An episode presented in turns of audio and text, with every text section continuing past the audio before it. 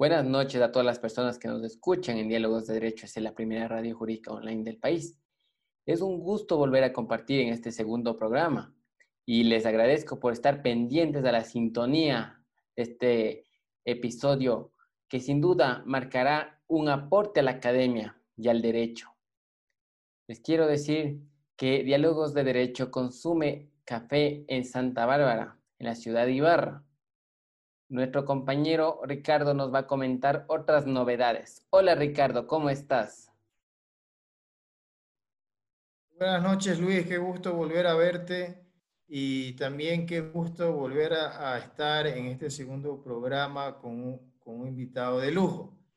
Te cuento que yo acá eh, en Quito me encuentro armando mi librería gracias a nuestro segundo auspiciante, el Gran Libro Jurídico. Luis, ¿puedes contarnos un poco del programa anterior, quién fue el invitado, el tema y la persona ganadora del regalo que hicimos? Claro, Ricardo. El invitado especial anterior fue el doctor Paulo Cañamerino, un penalista quiteño de gran trayectoria, que dejó unos consejos bastante claros. También quiero decirte que el afortunado del premio del COGEP fue el abogado Jason Marcelo Robalino Recalde, quien es un profesional de acá de la ciudad de Ibarra. También mencionar al señor Patricio Salgado, que con su generoso gesto nos donó un libro para que podamos sortear dentro del programa. Él es otro de nuestros auspiciantes. El tema de hoy es libertad de expresión con el doctor José David Ortiz, un excelente constitucionalista. Nos va a encantar, Ricardo. Muchas gracias, Luis. Yo creo que no podemos eh, seguir en espera a nuestra audiencia y debemos de iniciar la entrevista dentro de nuestro segmento El túnel del diálogo. Iniciamos nuestra sección El túnel del diálogo. Aquí, en Diálogos de Derecho EC somos la primera radio jurídica online del Ecuador. Estamos en la sección Túnel del Diálogo con nuestro invitado especial, el doctor José David Ortiz, quien es abogado por la Pontificia Universidad Católica del Ecuador, especialista en Derecho Constitucional por la Universidad Anina Simón Bolívar, tiene un diplomado en Leyes y Negocios y un máster en Derecho por la Universidad de Pensilvania en Estados Unidos, miembro del Instituto Iberoamericano de Derecho Constitucional, miembro del estudio jurídico Pérez Bustamante y Ponce Abogados, profesor de la maestría de Derechos Constitucionales Humanos y Ambientales de la Universidad de los Hemisferios. Qué gusto tenerle, doctor. Buenas noches. Buenas noches, estimado Luis, eh, Ricardo. Para mí es un gusto estar con ustedes en esta noche. Les agradezco de antemano por la invitación y puedes decirles que realmente me emociona tratar sobre este tema del derecho a libertad de expresión, que es uno sobre los cuales me he especializado a lo largo de mi carrera. Me gusta, doctor. Tú, Ricardo, ¿tenías algo que decir? Buenas noches, doctor, y muy buenas noches con todos los que nos escuchan este día viernes.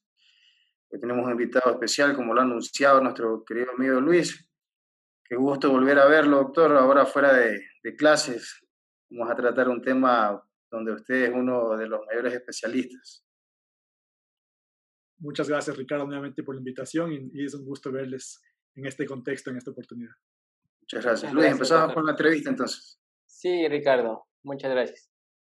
Doctor, dentro del tema de libertad de expresión que vamos a tratar en esta noche, quisiera preguntarle que dentro de las definiciones que ha establecido la doctrina, ha habido varias, ¿y cuál es la más acertada según su criterio? De acuerdo, Luis. A ver, yo creo que eh, me gustaría comenzar con una definición un poco amplia de este derecho a la libertad de expresión. En este sentido, podemos decir es que la libertad de, expresión es un derecho fundamental que faculta a las personas a manifestar y difundir en forma libre su pensamiento, sus opiniones o información de cualquier índole por cualquier medio, sea en forma escrita, oral, en forma impresa, artística o cualquier otro medio de su elección, sin censura y sin autorización o condicionamientos previos.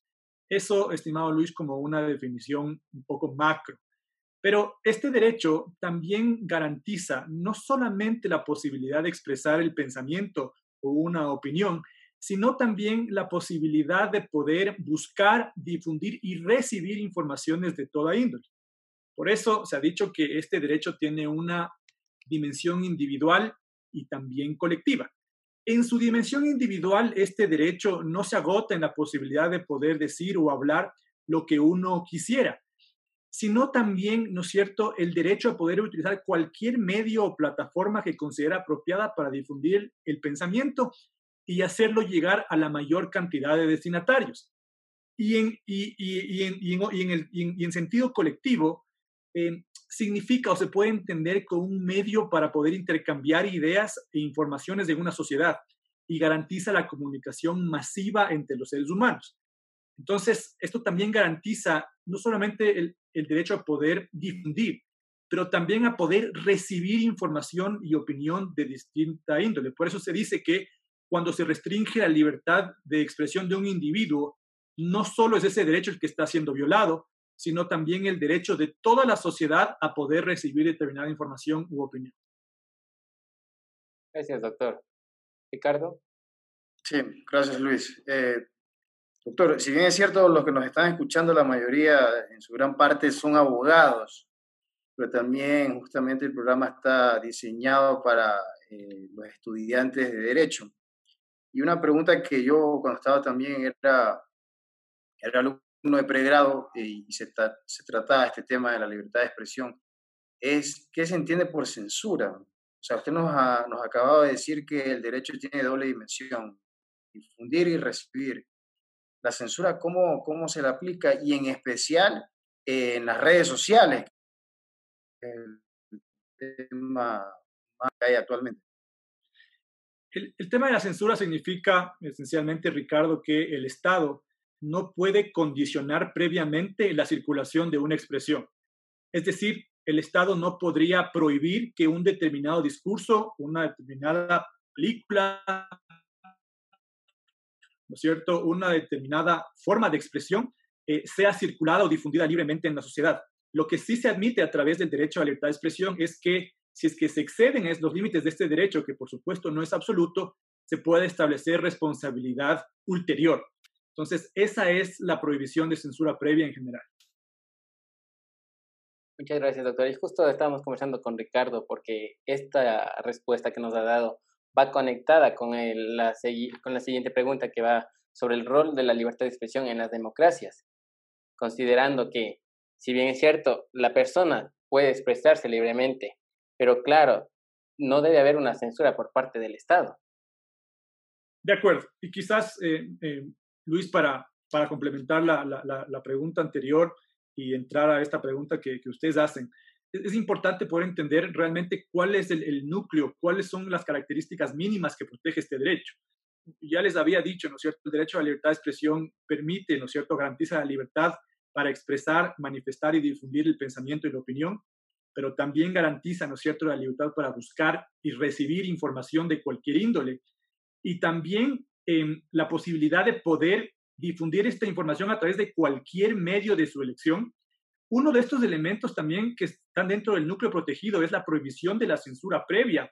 Y también otro contenido o otro, o otro aspecto importantemente protegido por este derecho es la prohibición a que se establezcan condicionamientos previos a la publicación.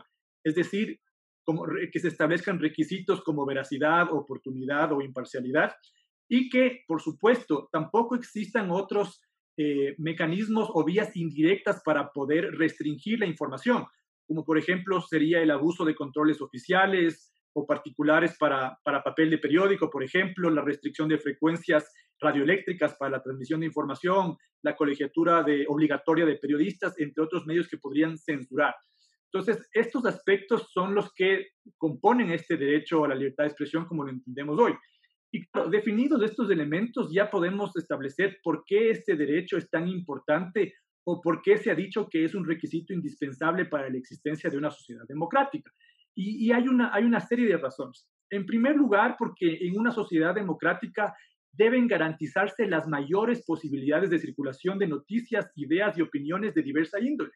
Ninguna opinión o punto de vista puede quedarse fuera y debe garantizarse en esta sociedad democrática el más amplio acceso a la información por parte de los ciudadanos y la sociedad en su conjunto.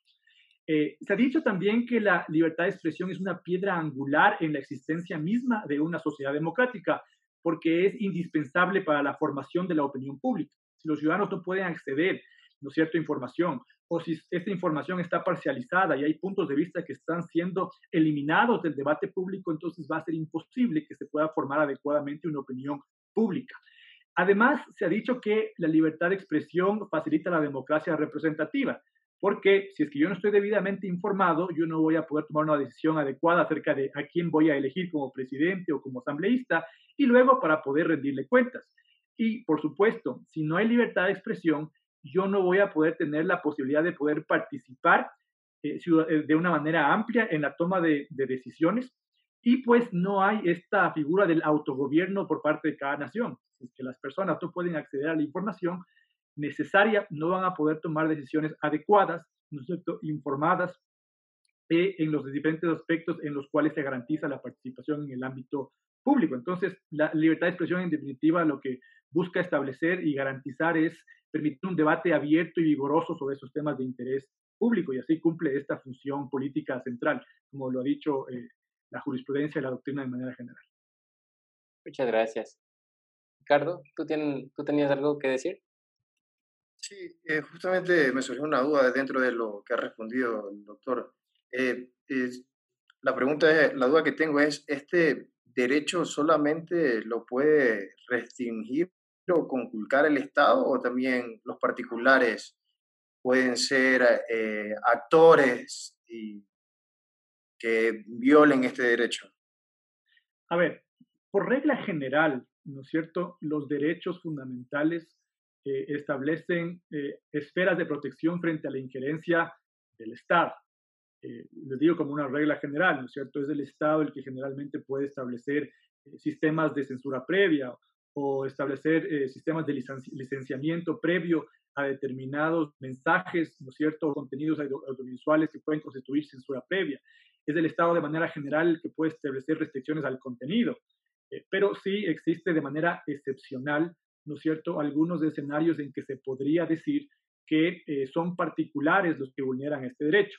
Y eso también va a depender de, de, la Constitución y el, y el ordenamiento jurídico en cuestión. Por ejemplo, en los Estados Unidos es inadmisible eh, poder eh, considerar que sea un particular el que viole un derecho fundamental, precisamente porque la obligación de protección es, es de los estados, pero del, pero en un, en un estado como en el nuestro, ¿no es cierto?, en el cual se admite la posibilidad ciertamente excepcional de que los derechos sí se puedan ser vulnerados, fundamentales, puedan ser vulnerados por particulares, pues se podría analizar dentro de un contexto muy específico si es que eso sería posible. ¿Qué opina usted acerca de la regulación de la libertad de expresión dentro del ordenamiento jurídico? A ver, eh, como, como, les mencioné anteriormente, eh, la, libertad, la libertad de expresión es un derecho fundamental y al igual que cualquier otro derecho fundamental es susceptible de ser regulado, pero no restringido. Y esa es una diferencia súper importante que hay que hacer. Eh, ¿Por qué sentido? A ver, porque el artículo 133, numeral 2 de la Constitución, eh, le faculta a la Asamblea Nacional a regular el ejercicio de los derechos fundamentales a través de una ley orgánica. Eh, y la regulación de estos derechos permite desarrollar los derechos, ampliar los márgenes de, protección y facilitar las condiciones eh, para el ejercicio del derecho. Eso se puede entender de manera general como regular, pero no se puede, ¿no es cierto? Bajo, o sea, regulación de ninguna manera implicaría disminuir la protección del derecho, restringir el derecho o establecer condiciones que hagan imposible el ejercicio del derecho o que lo vuelvan inaplicable. En ese caso estaríamos hablando de restricciones que además estarían prohibidas por el artículo 11.4 de la Constitución. Quizás para ponerles un, ejemplo, en el derecho eh, constitucional en general, ¿no es cierto? Cuando hablamos de libertad de expresión, se admiten las regulaciones sobre el tiempo, la forma, eh, el tiempo, el lugar y la forma de la expresión. Se llaman en inglés time, place and manner regulations. Y lo que buscan este tipo de regulaciones es regular la expresión, pero sin consideración al contenido del mensaje. Es decir, son regulaciones neutrales al contenido de la información. Les pongo un ejemplo. Por ejemplo, si se pone un límite de volumen a determinada expresión, tú estás regulando el derecho sin, sin consideración a cuál es el punto de vista del mensaje que se está transmitiendo. O, por ejemplo, si se establece el número de manifestantes que pueden ocupar un determinado foro, ¿no es cierto? Estás regulando sin atacar el contenido.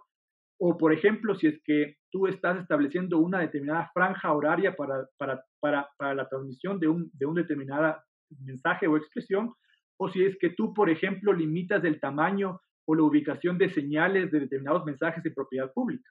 ¿sí? Esas son regulaciones neutrales al contenido. En el Ecuador, en realidad, no existen, eh, no existen estándares constitucionales de cómo establecer regulaciones.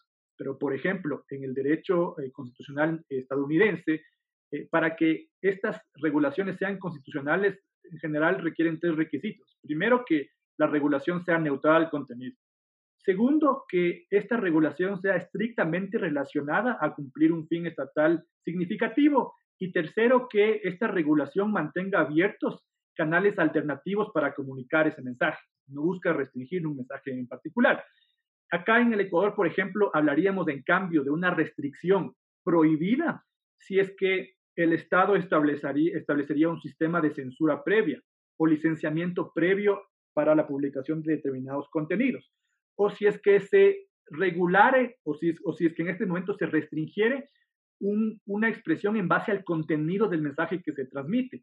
O si se establecen requisitos previos como veracidad, que lo he mencionado antes, ahí estaríamos hablando de una restricción al derecho. Muy amable. Justo hace unos pocos meses estuvimos conversando con usted sobre la libertad de expresión y sobre todo la jurisprudencia norteamericana que hablaba sobre los estándares de la real malicia y el reporte fiel.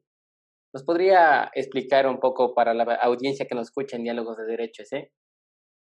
Claro, con, mucho gusto. Eh, y creo que eh, hablar de la real malicia ya no solamente es un tema que le concierne al derecho estadounidense, sino al ecuatoriano, porque eh, la Corte Constitucional introdujo a través de la sentencia 282-13-JP-19 el estándar de real malicia y el de reporte fiel a los casos de libertad de expresión en el Ecuador. Vamos a delimitar cuándo aplica. Pero claro, este estándar de real malicia formalmente nace eh, en el derecho constitucional en el año 1964 en el famoso caso New York Times versus Sullivan, que fue resuelto por la Corte Suprema de los Estados Unidos de Norteamérica. Eh, ese caso fue muy particular, muy interesante, por el contexto histórico en el cual se originó el caso. Eh, había una confrontación muy fuerte entre los estados del sur y el movimiento por los derechos civiles liderado por el famoso Martin Luther King. Y claro, eh, como había un esfuerzo por parte de los funcionarios públicos de los estados del sur para evitar justamente cumplir con las sentencias de la Corte Suprema de los Estados Unidos sobre desegregación racial, eso motivó que muchos medios de comunicación nacionales le den cobertura a estas protestas y estas luchas del movimiento de los derechos civiles en los estados del sur. Y eso ocasionó que los funcionarios públicos, de manera estratégica, empiecen una serie de demandas en contra de los medios de comunicación nacional con el propósito de disuadir la cobertura periodística. Porque mientras más cobertura nacional había sobre estos medios, entonces se generaba una opinión pública negativa, ¿no es cierto?, frente a estos funcionarios públicos y frente al Estado en particular.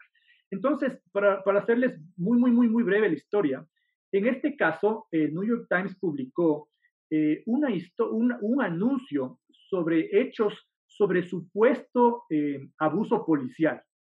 Y digo supuesto abuso policial porque en el proceso se demostró que la publicación tenía muchos hechos falsos y muchos hechos que eran inexactos. Y además, eh, se, pudo demostrar en el procedimiento que el New York Times publicó estos hechos de abuso, de abuso policial, eh, pese a que en sus archivos tenían información u otras fuentes que podían desmentir alguna de las acusaciones ya establecidas. Entonces, eh, en este famoso caso, la Corte Suprema examinó por primera vez, ¿no es cierto?, cuál debe ser el límite entre el derecho a la libertad de expresión y la protección de la reputación de los funcionarios públicos. Y se estableció ahí un balance, es decir, la Corte podía haber dado una protección absoluta a cualquier, eh, a cualquier expresión o, cualquier información que se haga que haga la prensa frente a un funcionario público. O tenía un aspecto más laxo, ¿no es cierto?, en el cual se podía ratificar el estándar que había en este caso en el estado de Alabama, que establecía que el medio de comunicación podía absolverse de responsabilidad si es que probaba la veracidad de la información. Entonces se estableció también que según la ley del estado de Alabama, el medio de comunicación eh, podía ser hallado responsable si se demostraba que publicaba la información con, culpa, es decir, si lo hacía de manera negligente, imprudente o con imprecio. ¿Ok? Entonces, la Corte Suprema ahí estableció eh, algo que es realmente, fue paradigmático, y es que la defensa de veracidad, el obligar que el medio de comunicación pruebe la verdad de su afirmación, es una defensa insuficiente para proteger el derecho a la libertad de expresión. Y aquí también la clave, que el estándar de culpa es insuficiente para proteger el derecho a la libertad de expresión. Y por lo tanto introdujo un estándar constitucional que dice que si un funcionario público se siente difamado por la publicación de hechos falsos e inexactos sobre la actuación que él ha hecho en el ejercicio de sus funciones, no podrá recibir una indemnización civil de daños y perjuicios a menos que pruebe que el medio de comunicación publicó esa información sabiendo que era falsa o con una temeraria despreocupación sobre su veracidad. Y claro, este caso, eh, Luis, en, esta, en esta charla a la que tú te refieres, yo dejaba en claro que el caso el estándar de real malicia no se agota, por supuesto, en el caso New York Times versus Sullivan, sino que la Corte ha desarrollado una línea jurisprudencial verdaderamente amplia y extensa sobre cuáles son las particularidades y los elementos configurativos de este estándar, que en realidad es mucho más complejo eh, y mucho más específico de lo que les puedo comentar en esta breve entrevista. Muchas gracias, doctor. Ricardo. Muchas gracias, doctor. Eh, la verdad que la información es bien grande y usted la, ha dicho las cosas esenciales de manera muy sencilla. Se, se nota claramente el manejo que tiene el tema. Yo, yo lo que estaba pensando era en lo que esas líneas jurisprudenciales justamente que ha hecho la Corte de Estados Unidos eh, a lo que ha acogido nuestra Corte Constitucional, obviamente también el los fallos de acá de la Corte Constitucional, especialmente las de ese periodo son bien largas, eh, si ha recogido los elementos esenciales que, que, ha establecido el estándar norteamericano o solamente ha cogido eh, unos cuantos o los ha acomodado a su manera. Justamente esa es la, pregunta que, que quiero hacerle. Claro que sí, Ricardo. A ver, eh, la sentencia a la que te refieres, como ya lo he dicho antes, la sentencia 282-13-JP-19, eh, conocida también como la sentencia en el caso La Hora, que yo considero que en realidad es un precedente fundamental para proteger el derecho a la libertad de expresión. Y es un, es un paso realmente muy importante para proteger el derecho a la libertad de expresión. A través de esta sentencia, la Corte Constitucional adoptó al ordenamiento ecuatoriano el estándar de protección del derecho a la libertad de expresión frente a la publicación de información falsa y difamatoria más fuerte y más potente que existe en el derecho comparado. Entonces, dejemos claro, yo creo que la sentencia hizo algo eh, realmente eh, importante. O sea, esa sentencia es un precedente fundamental que yo creo que debe ser celebrado. Ahora, eh, hay algunas cosas que sí deben ser todavía precisadas por, por, la Corte, y esto es natural porque esta fue la primera sentencia. ¿A qué me refiero esto, Ricardo, en línea con, tu pregunta? Por ejemplo, en, la línea jurisprudencial del, estándar de real malicia, se estableció claramente en el, en el famoso caso Gertz versus Robert Welch que el estándar de real malicia no aplica en todos los casos. ¿A qué me refiero con esto? Es que el estándar de real malicia se activa en los Estados Unidos a partir de Gertz versus Robert Welch, cuando la persona afectada por la publicación de información falsa y difamatoria es un funcionario público o es eh, un personaje público. Solamente en esos casos se acoge el estándar de real malicia. En el Ecuador parecería ser, en base a algunos eh, en base a algunos acápites de la sentencia, que el estándar no se va a aplicar eh, en base a quién es el afectado, un funcionario público o una persona pública, sino que incluso aplicaría respecto de personas particulares, ¿sí? Inclusive, y, y se aplicaría cuando la información verse sobre temas de interés público. Y eso nos llevaría a, a una forma de aplicar el estándar que ya fue superada en el derecho americano y que se acogió en un momento en el caso Rosenblum versus Metromedia, pero que ya no sería aplicable en el Ecuador. El segundo punto que es importante es que también en la sentencia de la Corte Constitucional Ecuatoriana, la Corte cuando habla sobre la relación entre el derecho a la libertad de expresión y el deber o, este criterio de veracidad de la información, parece decir que la protección que da la Corte Constitucional implica un, un deber de, de, medios, es decir, de actuar de forma diligente. Es decir, que si el medio de comunicación no actúa de manera diligente, o en otras palabras, si es negligente al publicar esta información, entonces podría ser declarado responsable. Pero el estándar de real malicia por concepto prohíbe sancionar a los medios de comunicación en base a un estándar de negligencia y se aparta de los estándares de un publicador diligente o un, em, o un publicador razonable.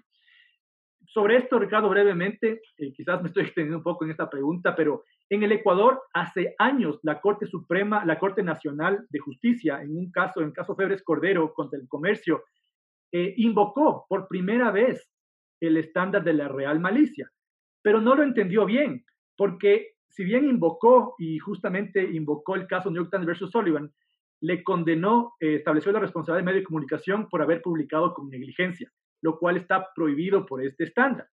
Y creo que aquí, ¿no es cierto?, eh, va a ser importante que la Corte realmente defina lo que es real malicia, porque la definición de real malicia como tal no existe, no está prevista como un factor de atribución de responsabilidad civil en nuestro Código Civil. Entonces, esto es un tema importante. Otro tema, ¿cómo se va a probar la real malicia? Es una prueba prácticamente imposible.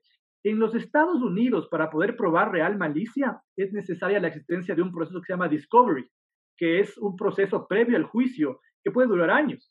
Por ejemplo, en esta línea jurisprudencial, eh, la, Corte, la Corte de los Estados Unidos dictó un caso que se llama Herbert versus Lando, en el que estableció que, em, en, el cual el discovery duró ocho años. Imagínense, ocho años para poder eh, eh, revisar el proceso editorial medio de comunicación y poder demostrar si en realidad conocían o no conocían que la información es falsa.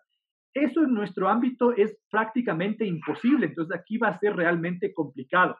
Luego la Corte nos dice, sí, es que parece dar a entender que el estándar de real malicia igual va a aplicar a los procesos de rectificación o de respuesta. Eh, y el estándar de real malicia no se creó para eso, se creó como un medio para proteger eh, la, la expresión frente a las amenazas que implica la responsabilidad civil en un juicio, no en procesos de rectificación o respuesta. Y luego aquí la Corte nos dice que la responsabilidad civil únicamente será cuando se agoten los mecanismos de respuesta o rectificación y cuando estos sean insuficientes. Y creo que la Corte realmente va a tener que aclararnos esto. Entonces, son algunos desafíos importantes que yo considero que van a ser objeto de resolución de la Corte más adelante. Y por supuesto, esta sentencia rompe la regla del artículo 2229 del Código Civil que establece que eh, hay responsabilidad, ¿no es cierto?, por todo daño causado por negligencia o malicia de una persona. Este estándar, como les digo, impide que haya responsabilidad por negligencia. Entonces, vamos a ver realmente cómo esto se da en la práctica.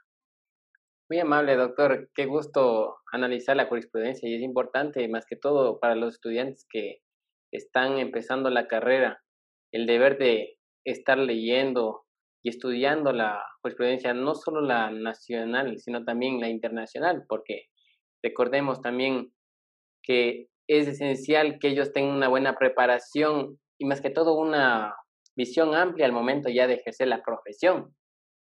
Por otro lado, para finalizar, quería irme a hacer la siguiente pregunta. ¿Nos puede explicar usted dentro de su artículo de la libertad de expresión, parte 5, ¿A qué conclusiones llega dentro de las teorías que analiza? Claro, claro que sí, Luis. Bueno, y antes de contestar esta pregunta, sí quería quizás pedirles un poco de, disculpas por, por, por, los ruidos atrás. Como ustedes saben, estamos en etapa de pandemia y tengo un, hijo pequeño, entonces, eh, bueno, son, es parte del programa. que tenemos en este momento. Pero encantado de, contestarte tu pregunta sobre este tema. Eh, sí, em, hay, varios fundamentos eh, filosóficos, teóricos, para poder analizar el por qué se protege la libertad de expresión.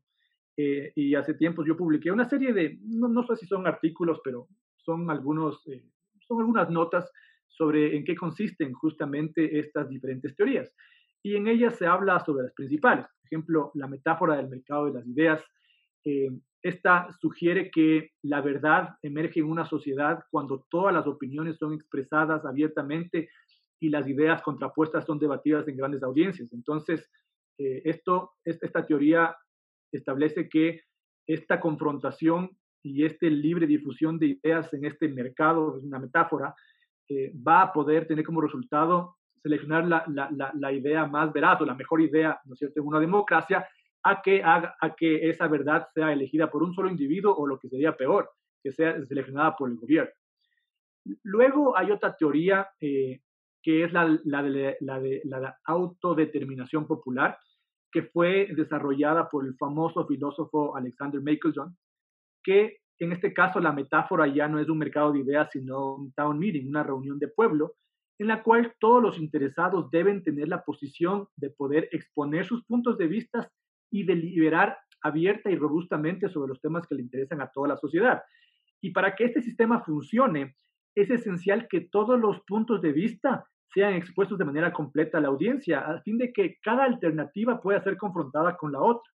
Entonces, esto busca que ninguna idea, por más peligrosa o, por más nociva o por más errónea que pueda ser, no sea restringida de este debate que finalmente servirá a las personas a tomar una mejor decisión dentro de la sociedad. Eh, luego hay otras teorías, ¿no es cierto? Que, por ejemplo, es esta de, en inglés se llama the checking value, que es, busca vigilar el abuso del poder. Eh, y justamente establece que la libertad de expresión tiene que ser protegida fuertemente, porque es un mecanismo fundamental para vigilar el abuso del poder por parte de funcionarios públicos.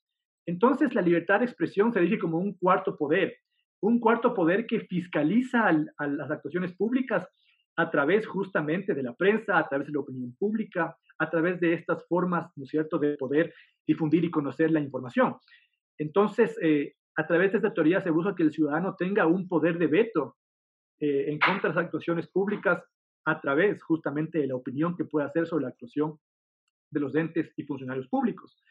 Luego, ¿no es cierto?, hay otras teorías que, que son importantes, son, no son tan difundidas como, por ejemplo, la válvula de escape, eh, que busca que la libertad de expresión sea un mecanismo para alcanzar una sociedad más estable. Eh, ¿Por qué? Porque lo que hace es que en una sociedad las ideas no se supriman por la razón de la fuerza, sino a través del debate. Y esto sucede cuando hay procesos de discusión abierta que promueven cohesión en la sociedad y que generan que mientras más discusión haya de estas ideas diferentes, las personas van a estar más dispuestas a aceptar decisiones contrarias a ellas. Imagínense, Ricardo, Luis, lo difícil que es aceptar una decisión en la que tú no participaste, en la que tú no pudiste poner tu punto de vista. Si es que al menos tuve la posibilidad de deliberar y se me escuchó, pero se adoptó otra decisión, yo puedo al menos aceptar esa decisión como legítima. Y finalmente la otra, y que creo que es la más importante ahora, es que la libertad de expresión busca garantizar que eh, la sociedad sea tolerante es que la libertad de expresión también busca eh, levantarse como, como una fuente de contención frente a las respuestas intolerantes ante los actos de la expresión individual. Entonces, la libertad de expresión así, eh, es, esta teoría dice que la libertad de expresión se alcanza cuando las personas encuentran una capacidad extraordinaria de tolerancia y autocontrol frente a ideas que pueden generar emociones adversas o pueden ser ideas desconocidas pero que son necesarias para alcanzar una sociedad diversa y pluralista. Yo creo que esto es importante porque ahora en las redes sociales es común, ¿no es cierto?, tratar de cancelar las ideas ¿no es cierto? O ser extremadamente intolerante frente a posiciones que yo no comparto o que me parecen nuevas. Entonces, creo que la libertad de expresión, eh, entendida en este momento y sobre todo con, con, con, la era en la que estamos de nuevas tecnologías, debe llevarnos a ser más tolerantes. Entonces, creo que eso es algo importante que puedo rescatar sobre estas diferentes teorías. Quizás me faltó alguna, pero estas son las principales. Estas teorías son importantes dentro del movimiento y del manejo de la sociedad. También esa relación, estamos frente a una era tecnológica y es importante esa tolerancia para evitar cualquier daño a los derechos de las personas e incluso eh, atentar contra un bien jurídico protegido. También se puede hablar, si es que nos alargáramos en esta entrevista, sobre los tipos penales que tratan sobre los delitos de odio, pero en esta entrevista hemos abarcado bastante bien el tema y voy a dar la palabra a Ricardo en caso de que tenga alguna otra pregunta. Muchas gracias, Luis. Bueno, la verdad que el tiempo nos queda muy corto, ¿no? Para seguir escuchando al doctor con una forma bien sencilla y concreta, ¿no? Como, nos, nos, explica estos temas que son realmente complicados, ¿no? Más que todo, no solamente por el idioma, sino por la estructura, sino por los elementos tanto filosóficos, ¿no? De, de teoría jurídica que se deben manejar, de jurisprudencia. La verdad que yo me he sentido ahora como en clase, el buen manejo que tiene el doctor y se ve que es un profesor muy bueno. Nosotros con Luis en el programa de la maestría tuvimos la oportunidad de tenerlo de profesor.